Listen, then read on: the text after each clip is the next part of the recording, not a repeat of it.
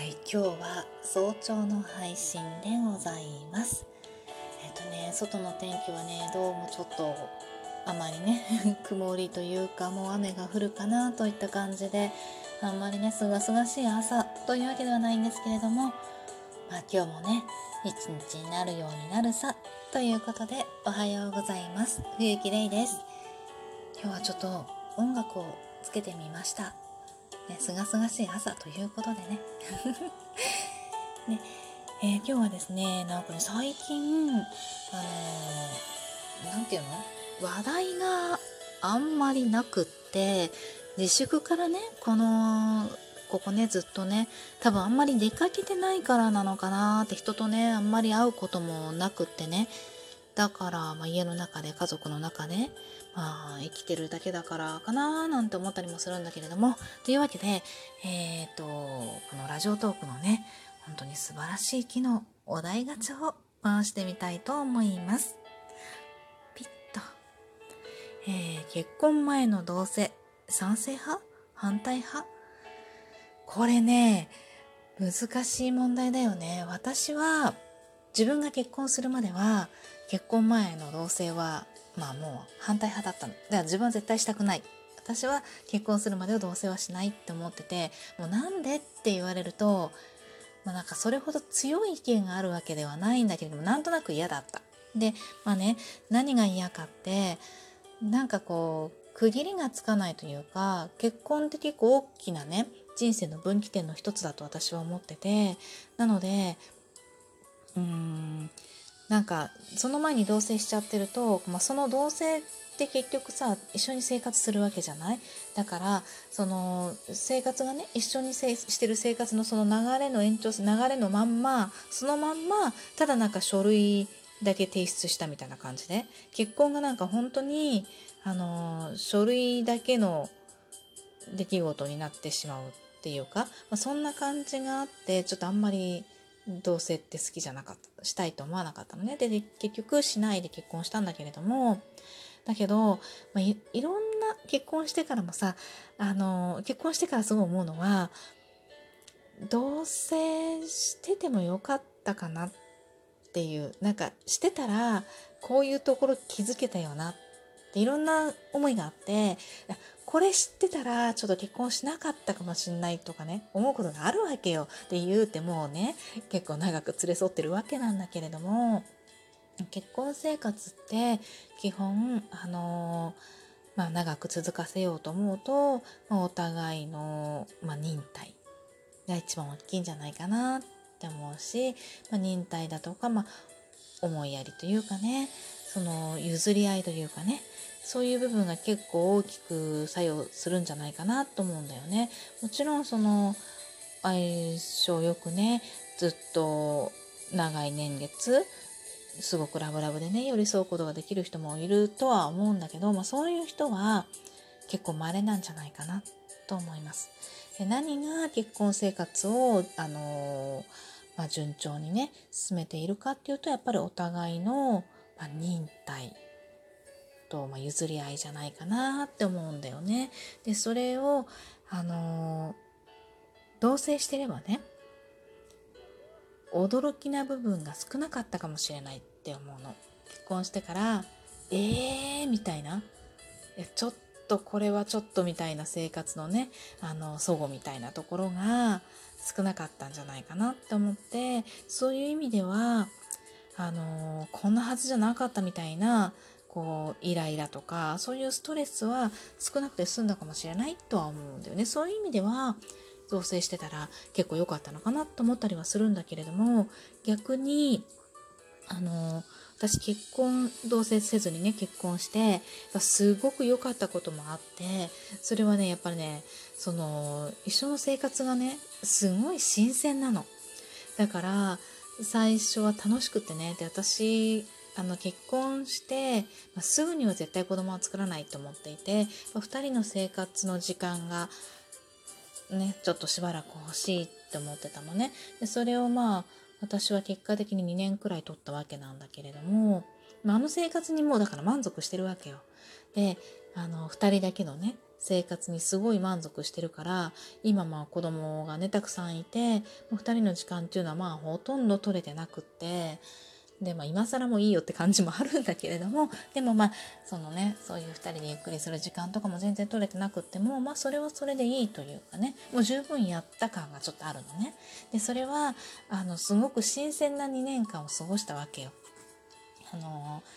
一番ね結婚してあの思った時2人でね夜にちょっとご飯食べに出かけるじゃない？で出かけた後まあなんかいろいろいろんな話をしたりとか話すこともいっぱいあるわけよ。だってラブラブだから結婚した時ってね。でだからもういろいろ話すこともあるし一緒にいることがなんせ楽しいのね。であの出かけたらちょっとあそこにも行きたいここにも行きたいとかふらふら買い物しながら帰りたいとかあとは夜道をねあの腕組んでさちょっと歩きたいわけよ。でそれもねすごく楽しくってでもさあのー、付き合ってるうちっていうのは、まあ、私ね実家だったっていうのもあるんだけどやっぱ帰んなきゃいけないのね。あのま門限があるですよ。でそんなに厳しくはないでもその日中にはねやっぱりね帰んなきゃいけないわけよ。で親も待ってるしご飯いらないならいらないで連絡もしなきゃいけないしっていうねで帰ってからバタバタガチャガチャうるさくもできないしっていうのもあってやっぱその時間的な制約とかねいろんなこう制限があった中で生活してたんだけれども付き合ってたわけじゃない？でも結婚したら一気にそれが全部なくなるわけ。だからもう2人でどっか出かけていつまでも一緒にいたっていいし家帰ったって一緒だしその後お風呂入ったらまたダラダラ喋ることもできるしなんか本当にあの、帰んなくていいんだって思ったのがすっごく嬉しかったなっていうのがあって、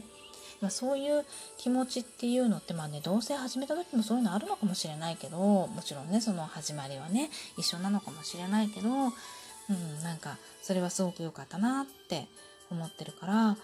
だから同棲はやっぱりしなくてよかった？なんて思うこともあるんだけれどもじゃあ一体どっちなのよと。賛成派なのか反対派なのかって結論をね出せと言われるとすっごく悩むんだけどやっぱり反対派かな。ね一番大きいのはやっぱりあのー、同棲するとね相手の見えなかった部分がすんごいたくさん見えてくるの。特に悪い部分。いい部分ってさも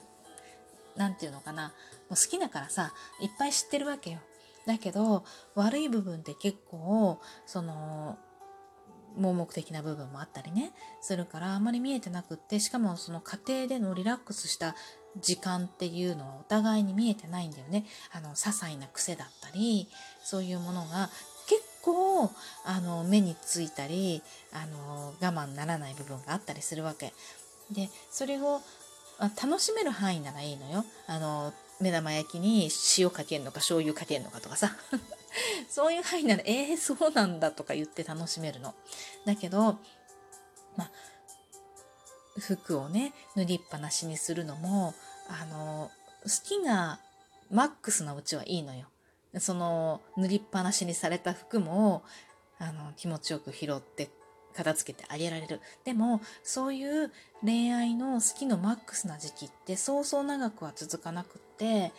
基本的には、あの、くすぶった状態で、ずっと好きがね、くすぶったような状態で、長く生活していくんだと思うの。そうなった時に、その脱ぎ捨てられた服とか、特に日々忙しくなってきた子供がね、できてきたできてね、忙しくなってきた時に、あの、脱ぎ捨てられた靴下とか、下着とか、かけてないズボンとかジャケットとかはすんごく気になるようになっていくんだよね。で、それを同棲を始めた時にはそれすごいあの目に突き出すと思うの。他にも相手の悪い癖って多分あると思うんだよね。あの、どんなことかわかんないでコップを置きっぱなしにするとかね。まあ、なんかその人によってはそれがすごく嫌だったり、うん、すると思うんだけれども、あとやたらと細かいとかね。のやたらとうるさいとかねそういうのもいっぱい出てくると思うのね。一緒にいるからこそ目について一緒にいるからこそ腹が立つところ。でそれを同性だと結構簡単に解消できちゃうわけ。あもうこれちょっと許せないって思うとじゃあもうちょっともうおしまいみたいな。それがすごい簡単なのね。あの出ていけばいいだけでさ。だけど結婚するとそうそうまあね離婚届1枚出せばいいんだけどそうもう合意が必要になってくるしそうそう簡単ではなくなってくる。そうするとある程度忍耐が生まれるんだよね。でそれで続く部分っていう、まあ、許し合ってお互い話し合い譲り合って、えっと、続く部分っていうのが出てくると思うんだけれども同棲しちゃうとその部分でそのもうちょっと我慢ならないわみたいな感じで思ったところで終わってしまえるから意外に結婚するタイミングを逃しちゃうんじゃないかなって思うの。そのなんだろう許せない部分が人によってはさすごく多い人とすごく少ない人といると思うんだけどそのすごく少ない人なら別にいいんだけどたまたますごく多い人だった場合同棲をすることによってうん、結婚のタイミングを逃してしまう気がする。それだけ、例えば、そのある程度のくくり縛りがあれば、えっと、忍耐が生まれて、譲り合ってやっていけたものを、あの、くくりがないがためにね、縛りが、結婚という縛りがないがために、簡単に別れてしまって、なんか、次の人ともまた同じようなことが起こったりして、結婚するタイミングをね、どんどんなくしてしまうような気がして、それを考えると私はやっぱり同性は反対かなって思っちゃうんだよね。はい。というわけで皆さんはねどうでしょうか？もしよかったらご意見聞かせていただけると嬉しいな。はい。では今日もありがとうございました。良い一日をお過ごしください。